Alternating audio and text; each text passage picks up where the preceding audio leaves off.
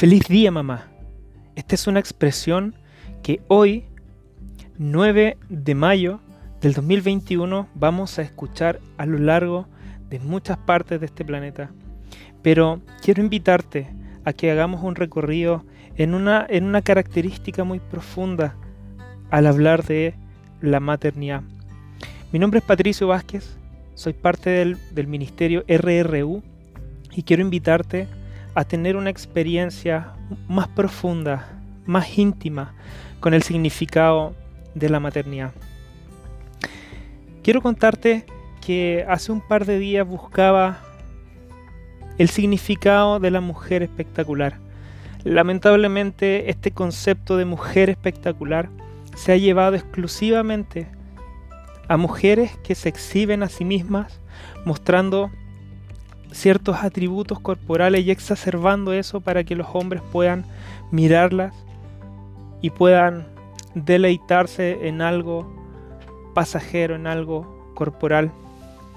Pero cuando vamos profundo a la palabra mujer espectacular, yo sé que no se te viene a la cabeza quizá la mamá que está en casa atendiendo a sus hijos. Yo sé que quizá no viene a nuestra cabeza la esposa que con cariño nos atiende cuando nos sentimos enfermos o que comparte la carga de la crianza de los hijos.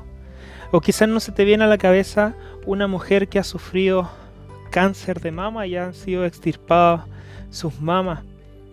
Eso la hace menos mujer para muchas personas. Quizás no se te viene a la cabeza una persona obesa, una mujer obesa, porque ella quizás no es el concepto de mujer espectacular. Y lamentablemente mucho de este concepto está todavía hoy arraigado en nuestra iglesia, muy arraigado aún en hijos de Dios que al mencionar la palabra mujer espectacular piensan en algo que satisface los ojos de varones, esa visión caída del hombre. Pero quiero hoy día llevarte a un paseo que ha marcado profundamente mi corazón, una visión distinta de la maternidad y de, del concepto de mujer, de esa característica que Dios ha derramado sobre ellas. Fíjate que hace poco tiempo atrás, nosotros con mi esposa hablábamos sobre esto y quiero hablar un poco de la visión que Dios me ha permitido presenciar a lo largo de estos 16 años junto a ella y ver también cómo ella se ha comportado con su concepto de madre, con su concepto de mujer, y es a mis ojos una mujer espectacular. Hace mucho tiempo nosotros tuvimos nuestro primer hijo, él ya tiene 12 años, y desde ese primer momento yo pude ver cuánto dolor, cuánto dolor había en el parto. Para que él viniera a esta vida, mi esposa tuvo que pasar mucho dolor.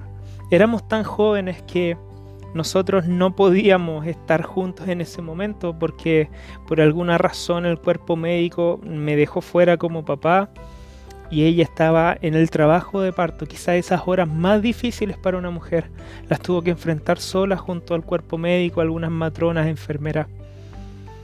Y cuando yo vi a mi hijo, claro, yo no me preocupé si es que mi esposa había, había sufrido mucho, porque yo no lo vi.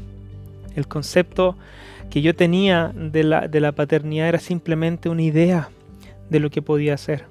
Yo veía a mi esposa antes de llegar a ese momento embarazada, ¿cierto? Con su, con su guatita grande. Ella me decía, mira, toca aquí.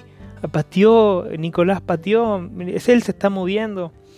Y yo tocaba su guatita y decía, ¿qué será sentir a alguien dentro de, de, mí? ¿Qué, ¿Qué será esto que se mueve? Saber que hay alguien que está ahí, que no eres tú mismo y que se mueve dentro de ti. Claro, yo trataba de hacerme la idea de un concepto mental sobre lo que era la maternidad, sobre lo que era sufrir dolores de parto. Pero cuando él llegó a casa, también empezó a ser visible a mis ojos cómo mi esposa tenía que despertarse cada noche. A la hora que mi hijo despertara, ella tenía que estar despierta para atenderlo, para que este niño pequeño que con el reflejo de, tomar leche al momento que se despertara empezaba a hacerle daño a mi esposa. Ese, ese acto de succionar la leche lastima a las mujeres. Yo ahí empecé a entender que no era solo el sufrimiento del momento del parto, sino que también el momento del sostenimiento de este bebé a lo largo del tiempo. Y eso empezó a decaer cada día más el ánimo de mi esposa. Pero yo no lograba percibirlo todavía. Sino que años más tarde, seis años después de eso, nace mi segundo hijo, Mateo.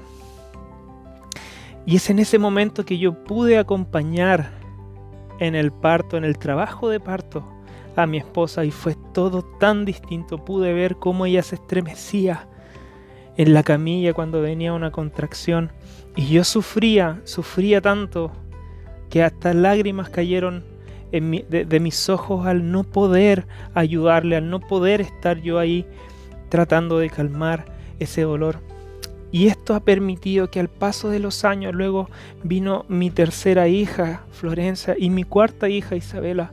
Y cada parto fue un proceso distinto, pero se repetían las mismas cosas. Mi esposa llegaba cansadísima después de haber tenido un parto, pero en casa no era tiempo de descansar. Lamentablemente, he visto cómo el paso de los años ha hecho que mi esposa sea una imagen de perseverancia, sea una imagen de un amor sufrido por otro, de un amor abnegado, de un amor que no busca lo suyo, que no intenta sacar provecho del otro, sino que se da por entero sabiendo que no va a haber retribución de vuelta. Les dio la luz a mis hijos, fue un canal para un nacimiento que la lastimó, que le generó dolor, pero que también generó alegría cuando nacieron. Pero eso no termina ahí. Cada uno de mis hijos ha tomado pecho al momento de nacer y lastimaron a mi esposa le quitaron horas de sueño, le aumentaron las horas de cansancio. Ya no nunca más tuvimos la libertad de levantarnos tarde un día domingo, sino que como relojito cada uno de nuestros hijos se levantaba muy temprano a demandar algo de nosotros, principalmente de ella. Mientras más pequeños, ella era quien tenía que atenderlo. Pero esto ha ido haciendo que mi visión de la maternidad vaya teniendo una importancia muy, muy alta. Y en Proverbios 31, 28 dice, se levantan sus hijos y la llaman bienaventurada y su marido también la alaba. ¡Wow! ¡Cuán grande estima puedo sentir por mi esposa, por aquellas mujeres que dan su vida por sus hijos, por aquellas mujeres que realmente son las mártires de esta generación, aquellas que han decidido entregar su vida completa, sus proyectos de vida para que otros crezcan, su cuerpo para que otros se establezcan. No sé si sabían ustedes, pero aun si la madre no comiera nada, ese pequeño ser, ese pequeño eh, criatura dentro del vientre de la madre va a alimentarse igual de lo que necesita a costa de la mamá. La mamá se va a decaer, la mamá va a perder calcio, pero ese bebé va a ir alimentándose. Hay un diseño de Dios en la maternidad, de entregarse por otro, de entregarse aún corporalmente por otro. Y por eso yo como esposo alabo la labor de madre de mi esposa, porque he visto a lo largo de todos estos años cómo ella ha podido estar sustentando a nuestros hijos y nuestra relación con Cristo a la luz de su propia vida. Cada madre es reflejo de lo que Cristo ha estado haciendo por nosotros. En Juan 16, 21 nos comenta sobre la mujer que da a luz. Y dice, la mujer cuando da a luz tiene dolor porque ha llegado su hora, pero después que ha dado a luz un niño, ya no se acuerda de la angustia por el gozo de que haya nacido un hombre en el mundo. Y el 22 dice, también vosotros ahora tenéis tristeza, pero os volveré a ver, y se gozará vuestro corazón y nadie os quitará vuestro gozo. Qué tremenda palabra que Jesús compara el nacimiento de un niño, el dolor de la madre y el gozo por conocer a este niño. ¿Sí? En Hebreos 12.2 dice, puesto los ojos en Jesús, el autor y consumador de nuestra fe, quien por el gozo puesto delante de él soportó la cruz y menospreció lo propio y ahora está sentado a la derecha de Dios. Qué tremendo. Yo puedo comparar la vida de una madre con la vida de Jesús. Y si hay algo que yo quisiera compartir con ustedes, amigos míos, en esta hora, es que cuando nosotros miramos la labor de una mamá y miramos la vida de Cristo, podemos ver que ambos caminos llegan a la cruz. Llegan a la cruz para que otros vivan llegan a la cruz para que otros vivan. Yo no puedo dejar de ver a Cristo formado en cada madre que ha asumido su rol de maternidad a costa de todo lo que esta sociedad puede ponerles encima, a costa de su propio beneficio, a costa de sus propios proyectos, aún a costa de su propio cuerpo. Ellas han decidido formar a un niño, a una niña. Ellos han decidido sustentar a un niño o una niña en los propósitos eternos. Les han dedicado tiempo, les han dedicado amor, les han dedicado perseverancia. Claro que a veces se agotan, claro que a veces ya no pueden más, pero así como Jesús soportó el oprobio, caminó paso a paso, por muy difícil que fuera, hasta estar en la cruz y haber dicho, Padre, consumado es, lo logré. Padre, he llegado a la meta. Así que, mujeres, las bendigo en esta hora. Madres, las bendigo en esta hora.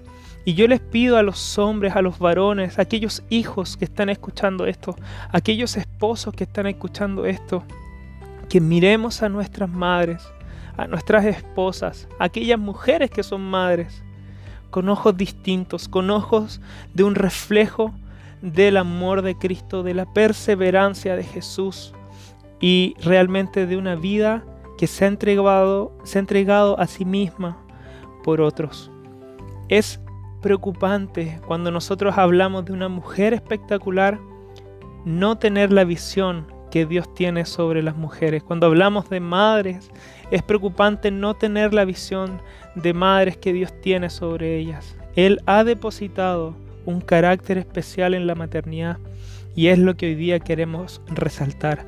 Así que cuando escuches de nuevo, feliz día mamá, que venga con toda esta interpretación, que venga con toda esta revelación de la palabra sobre ella. Feliz día mamá, porque tú te has abandonado a ti misma. Feliz día mamá, porque tú has decidido morir a ti misma cada día por permanecer en los propósitos de Dios. Feliz día mamá porque hoy día puedo decir que tu labor en esta tierra es un reflejo del amor de Cristo. Gracias por perseverar, gracias por seguir adelante, gracias por no renunciar a aquellos niños y niñas que tanto necesitan amor, comprensión, corrección. Gracias por seguir adelante. Bendecidas madres, feliz día mamá, en el nombre de Jesús.